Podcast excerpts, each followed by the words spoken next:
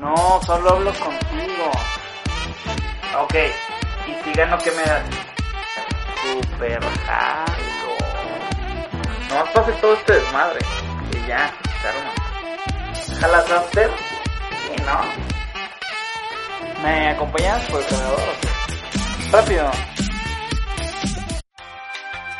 Bueno, bienvenidas y bienvenidos a Crónicas de un Fuckboy, su nuevo podcast favorito y el que les va a ayudar a tener un 200% más de besos. Sí, de besos. Mi nombre es Santiago y te voy a ayudar a ser el Fuckboy de cajón de quien tú quieras. Y pues bueno, qué mejor forma de empezar que las bases. Empecemos con qué es un Fuckboy. Nos denominan así a cualquier teen coquetón que quiere besos pero, pero al oír esta definición yo solo pienso en alguien con, con estilo, ¿no? Alguien que, hey, te transmite su flow. ¿Es exagerado tenerle miedo a estas criaturas? Yo creo que sí, niñas. Ustedes también quieren besos, lo único que hacemos los fuckboys es ir a buscarlos. De una manera más directa de lo convencional, yo diría que sí. Pero esa es la mejor parte. Sabes a lo que vas. Yo siempre he dicho por qué nos tienen en el concepto que no es. Hay cosas super plus en un fuckboy de confianza como que no te ilusionas porque sabes a lo que vas. Hay horario flexible, hay discreción, hay satisfacción más que nada, un buen rato, no hay compromiso, no hay celos. Dime qué más quieren. Tú sabes desde el principio para qué camino vas, y para algo formal o para algo informal. Y si no sabes o tú quieres otra cosa para lo que parece ir, lo hablas. Pero ¿para qué pintarnos como aprovechados cuando en realidad lo que somos es emprendedores? Probablemente si eres un coquetón de los míos digas, sí, o si eres una niña y dices, hmm, Nel, las cosas no son como las pintas. Y eso te lo tengo que reconocer. No todos los fuckboys son como yo lo estoy describiendo. Más del 55% de los fuckboys se hacen pasar como alguien que quiere algo serio solo para obtener besos. ¿Está mal querer esos besos? Yo creo que no. ¿Está mal cómo lo buscan? Yo creo que sí. Si una mujer que te gusta no quiere darte tus besos, porque está buscando un novio al cual subiera su story tampoco le digas que vas a ser ese güey. Siempre, todas tienen una amiga que dice yo sí jalo. Obviamente, o bueno, la mayoría no lo van a estar diciendo. Tú tienes que tener iniciativa. Ahora, tampoco te vayas al extremo radical de a todas sus amigas decirle unos besos porque si no te quemas. Ahí es donde tienes que tener un buen ojo para saber a quién decirle o a quién no decirle. Y para esto tenemos a nuestro primer invitado de la tarde, mi clon mi clon pastor, sí, bienvenido al programa. Para quienes aún no tengan el gusto de conocerlo, mi clon es uno de los mejores ejemplos que les puedo poner al decir Team Coquetón, diagonal Fuckboy retirado, diagonal en cualquier momento regresa, diagonal, bienvenido. Hola clon, un gustazo estar aquí en tu nuevo proyecto que sé que tengo por certeza que te va a ir maravilloso y pues muy buena definición yo creo, yo creo que por un tiempo eh, fui catalogado fuckboy, que no es algo de lo cual esté muy orgulloso porque, como tú dices, hay muchas trampitas por ahí que tenemos que tener en cuenta. Sin embargo, obviamente, eh, como tú dices, en cualquier momento estamos de vuelta y pues adelante. Este, estoy dispuesto, disponible a todas las preguntas, a todas las experiencias que quieres que te cuente.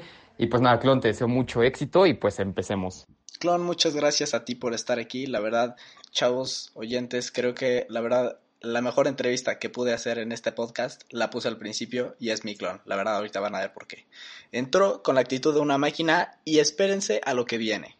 Super, pues vamos a empezar, clon. La verdad es que pues, vamos a hablar de, del momento, de cuándo ser fuckboy, de cómo se origina, porque un fuckboy no nace, se hace.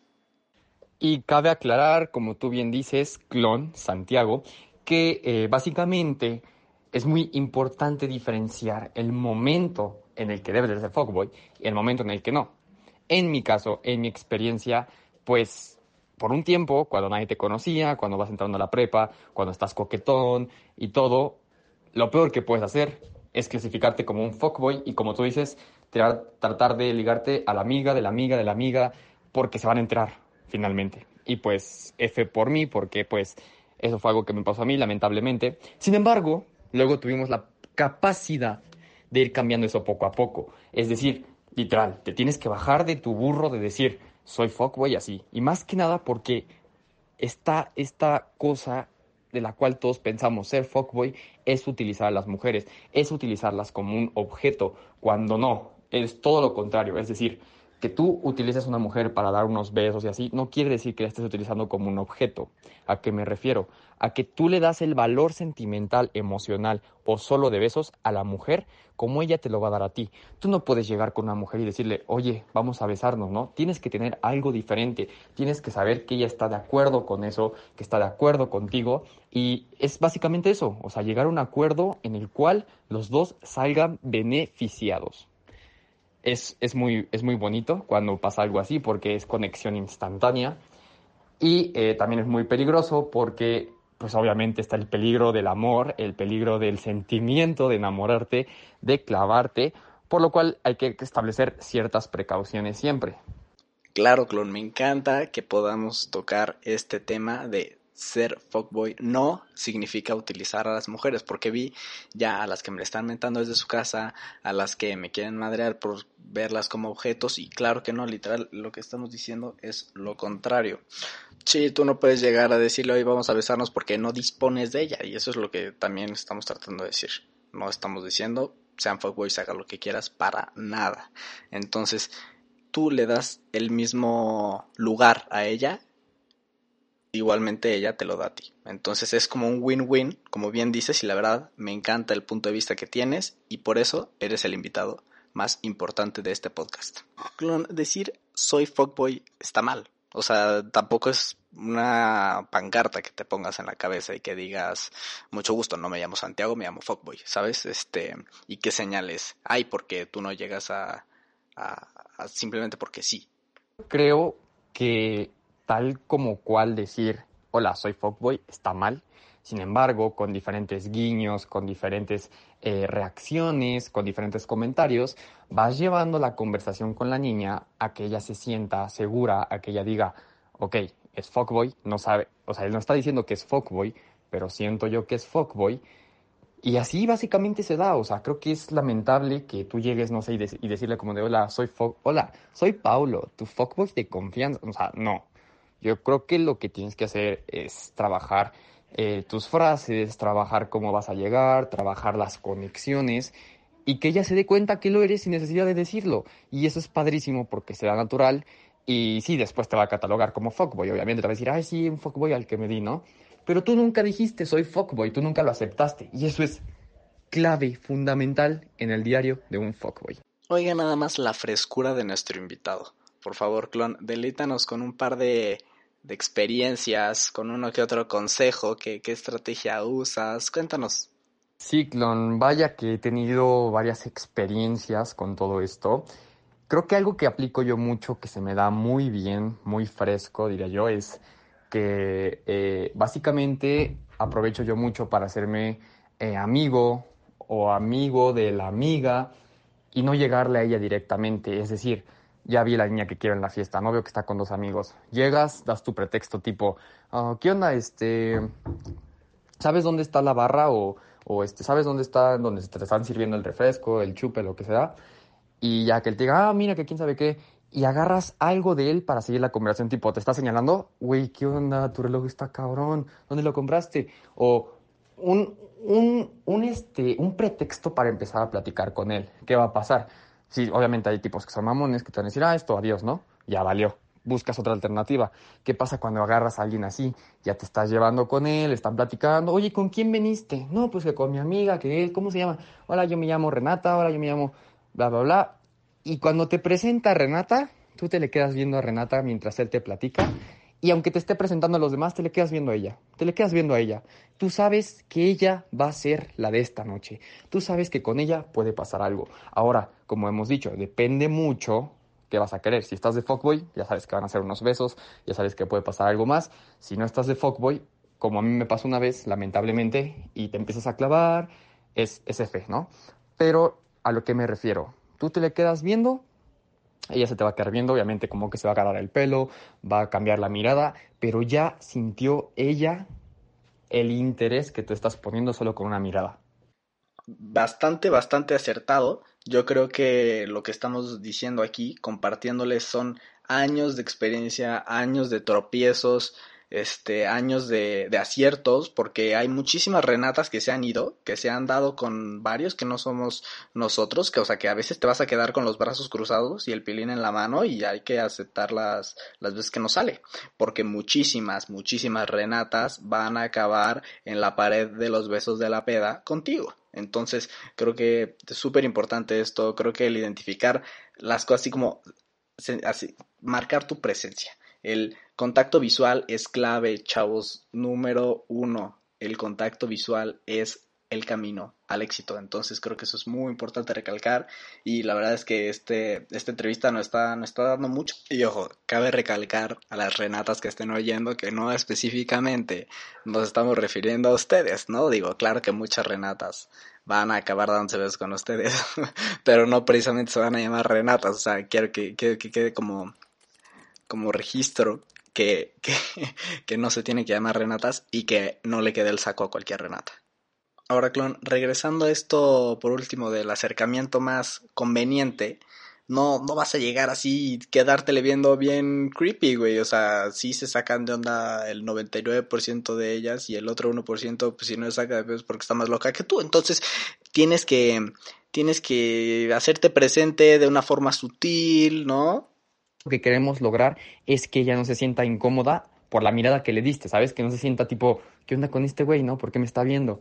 ¿Qué tenemos que hacer? Antes de que ella se sienta incómoda, tú ya tienes que haber dado un paso, haberle platicado algo, haber hecho una conexión que no sea solamente la mirada.